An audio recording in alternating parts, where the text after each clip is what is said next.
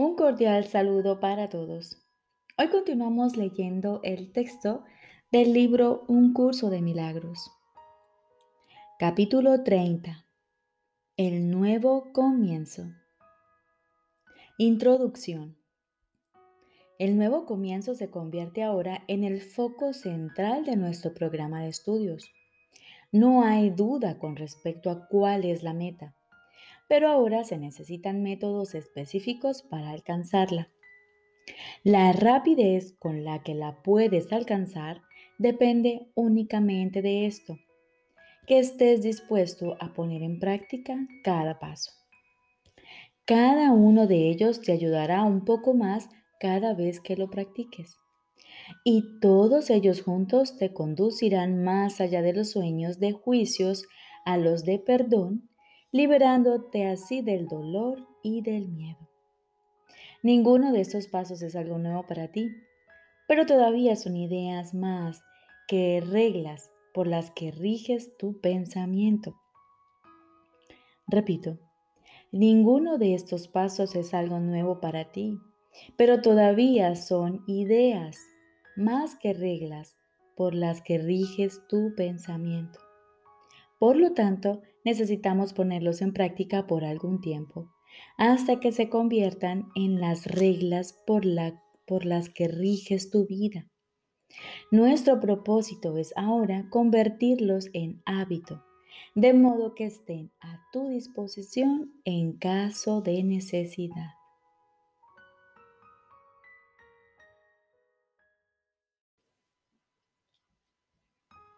Primera parte. Reglas para tomar decisiones. Jesús nos dice, tomar decisiones es un proceso continuo, pero no siempre te das cuenta de cuándo las estás tomando. Mas con un poco de práctica con aquellas de las que ya eres consciente, comienza a establecerse un patrón que te ayudará con las demás. No es conveniente que te preocupes por cada paso que tengas que dar. Si adoptas una perspectiva correcta al despertar, habrás ganado ya una gran ventaja.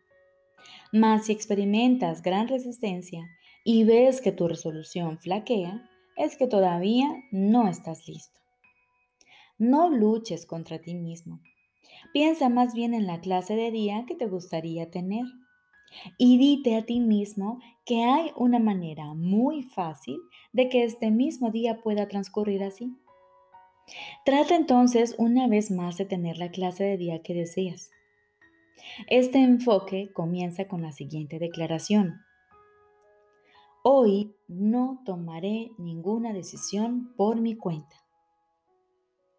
Hoy no tomaré ninguna decisión por mi cuenta.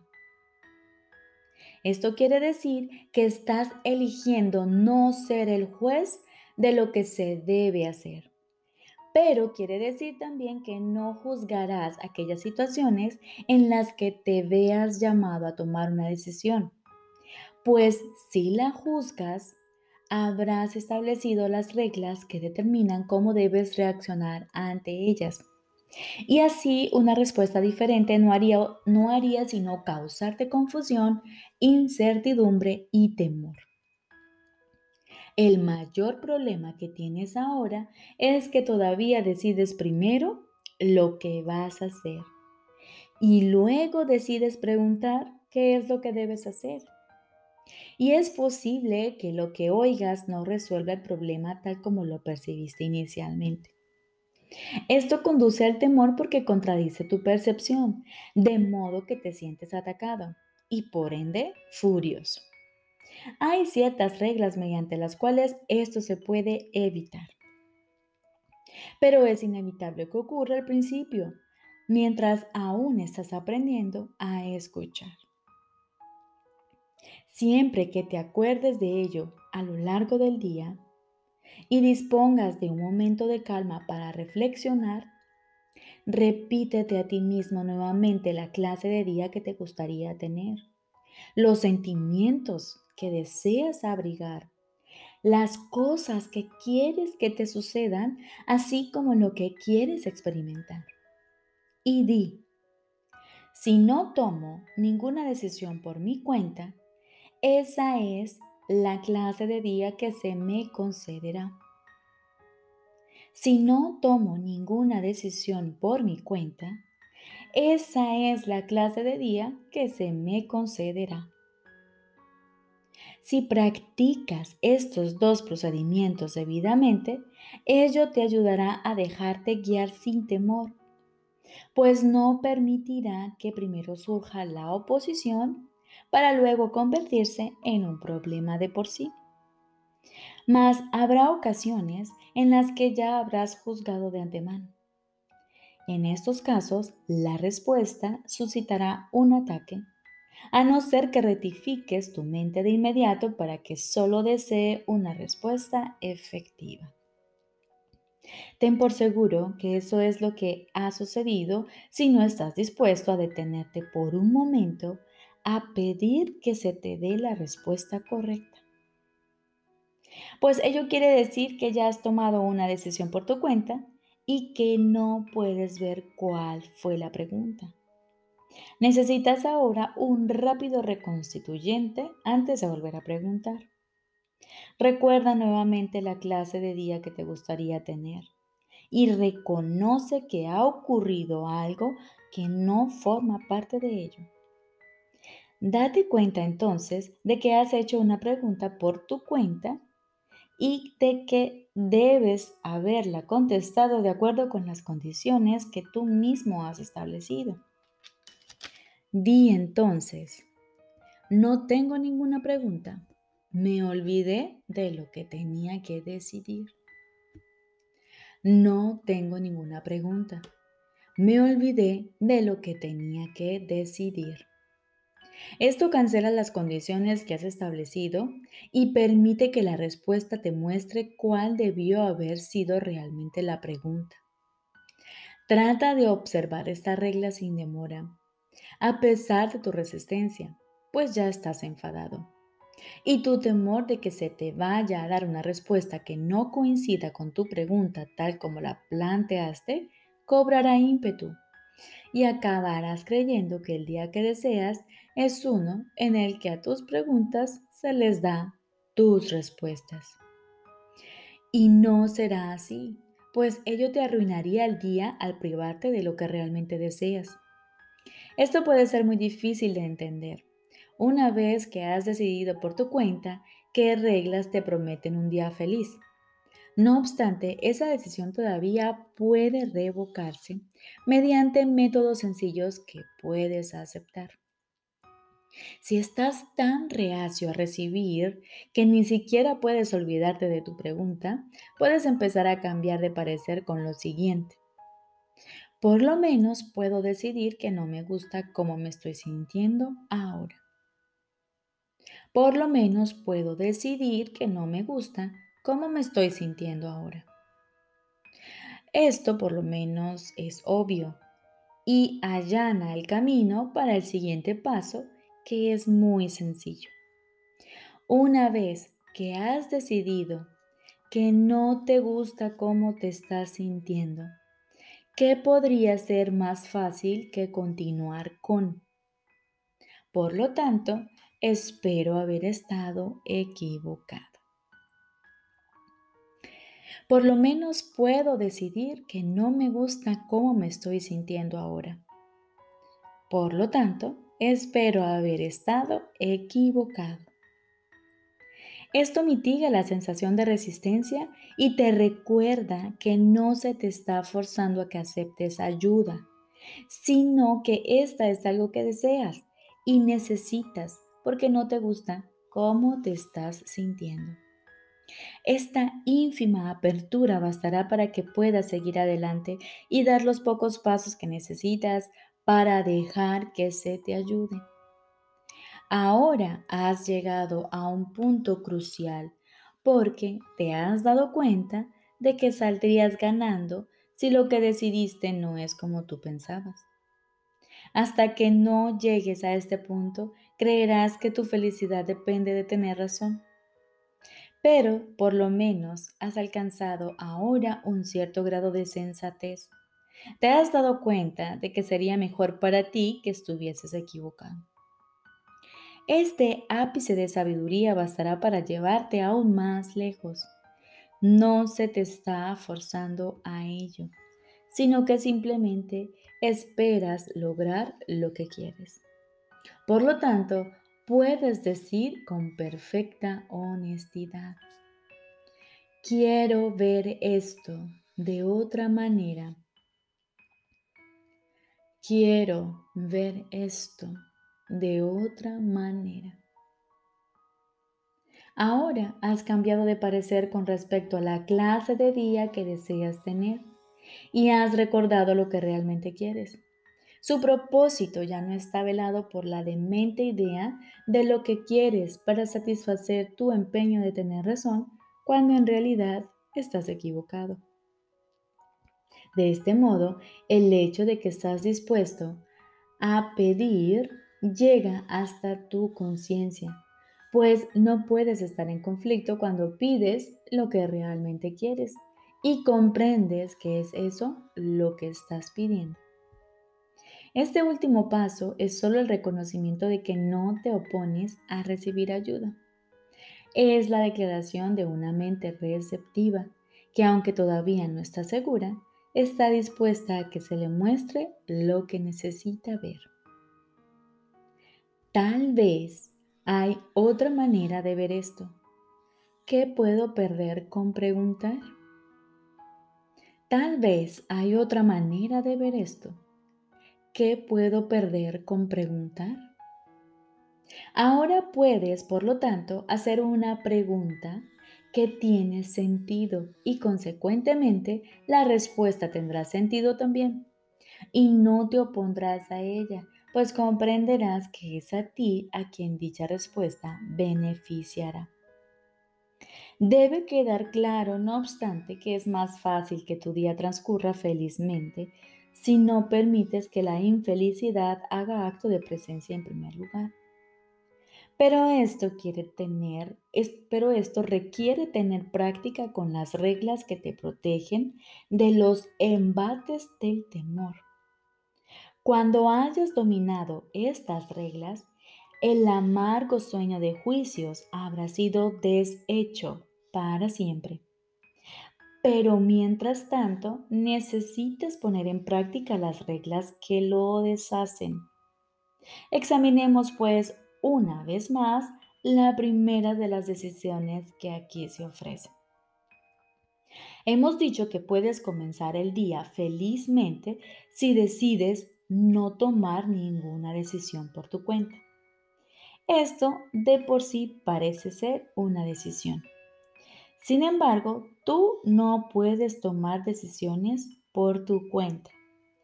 La única cuestión es entonces con quién eliges tomarlas. Eso es todo.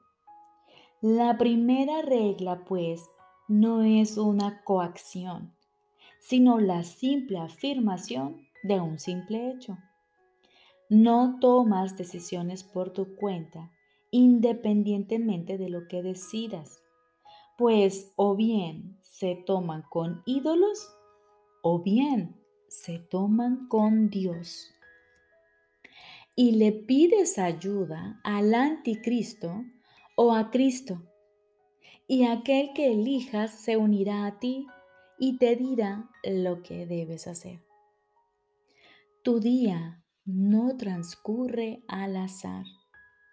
La clase de día que tienes lo determina aquello con lo que eliges vivirlo y la manera en que percibe tu felicidad el amigo a quien acudes en busca de consejo. Siempre pides consejo antes de tomar cualquier decisión.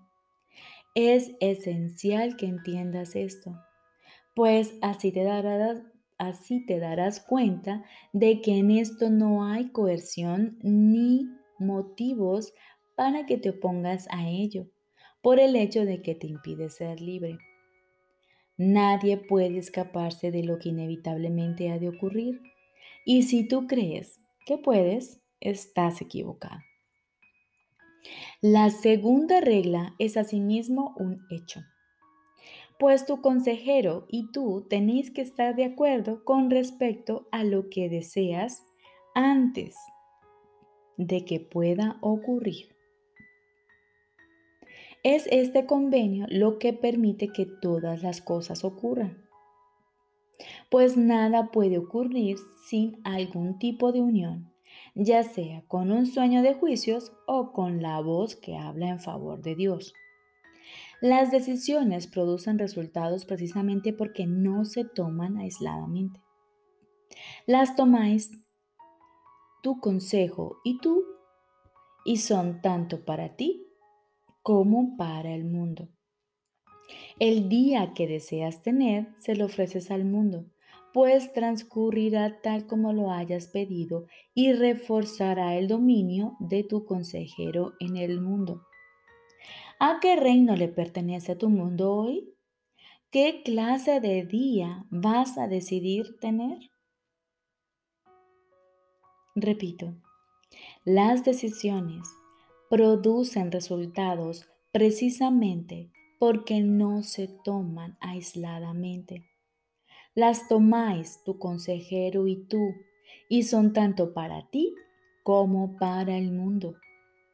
El día que deseas tener, se lo ofreces al mundo, pues transcurrirá tal como lo hayas pedido y reforzará el dominio de tu consejero en el mundo.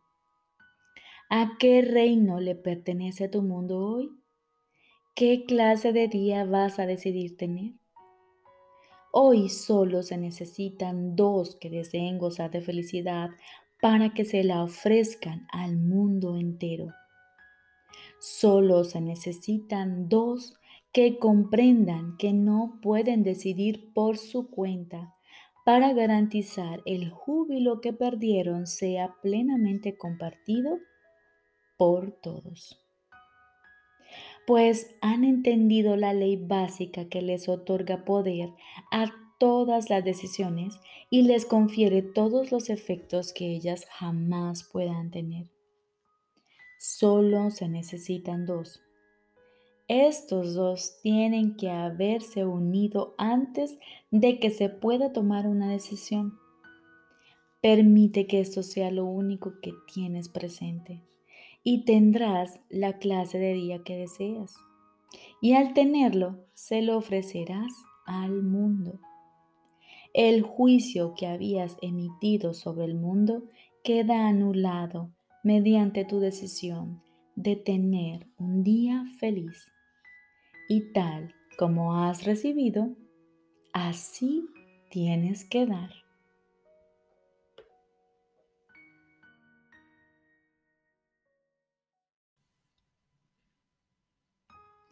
Ahora continuamos con el libro de ejercicios. Segundo tema especial. ¿Qué es la salvación? La salvación es la promesa que Dios te hizo de que finalmente encontrarás el camino que conduce a Él. Y Él no puede dejar de cumplirla. Garantiza que al tiempo le llegará su fin, al igual que a todos los pensamientos que se originaron en Él. La palabra de Dios se le concede a toda mente que cree tener pensamientos separados, a fin de reemplazar esos pensamientos de conflicto con el pensamiento de la paz.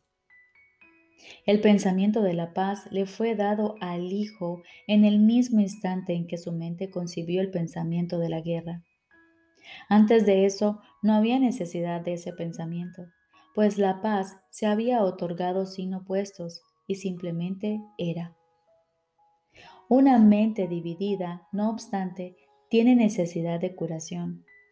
Y así el pensamiento que tiene el poder de subsanar la división pasó a formar parte de cada fragmento de la mente que seguía siendo una, pero no reconocía su unidad.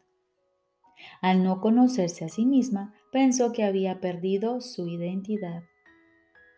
La salvación es un deshacer en el sentido de que no hace nada al no apoyar el mundo de sueños y de malicia. De esta manera las ilusiones desaparecen al no prestarles apoyo, deja que simplemente se conviertan en polvo. Y lo que ocultaba queda ahora revelado. un altar santo, un altar al santo nombre de Dios, donde su palabra está escrita, con las ofrendas de tu perdón depositadas ante Él y tras ellas, no mucho más allá, el recuerdo de Dios. Acudamos diariamente a este santo lugar y pasemos un rato juntos. Ahí compartimos nuestro sueño final. Es este un sueño en el que no hay pesares, pues contiene un atisbo de toda la gloria que Dios nos ha dado. En él se ve brotar la hierba, los árboles florecer y los pájaros hacer sus nidos en su ramaje. La tierra nace de nuevo desde una nueva perspectiva. La noche ya pasó y ahora nos hemos unido en la luz. Desde ahí le extendemos la salvación al mundo, pues ahí fue donde la recibimos. El himno que llenos de júbilo entonamos le proclama al mundo que la libertad ha retornado, que al tiempo casi le ha llegado su fin y que el Hijo de Dios tan solo tiene que esperar un instante antes de que su Padre sea recortado. Los sueños hayan terminado, la eternidad haya disuelto al mundo con su luz y el cielo sea lo único que exista.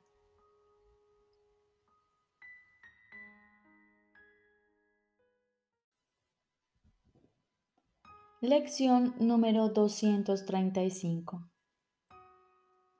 Dios, en su misericordia, dispone que yo me salve. Dios, en su misericordia, dispone que yo me salve.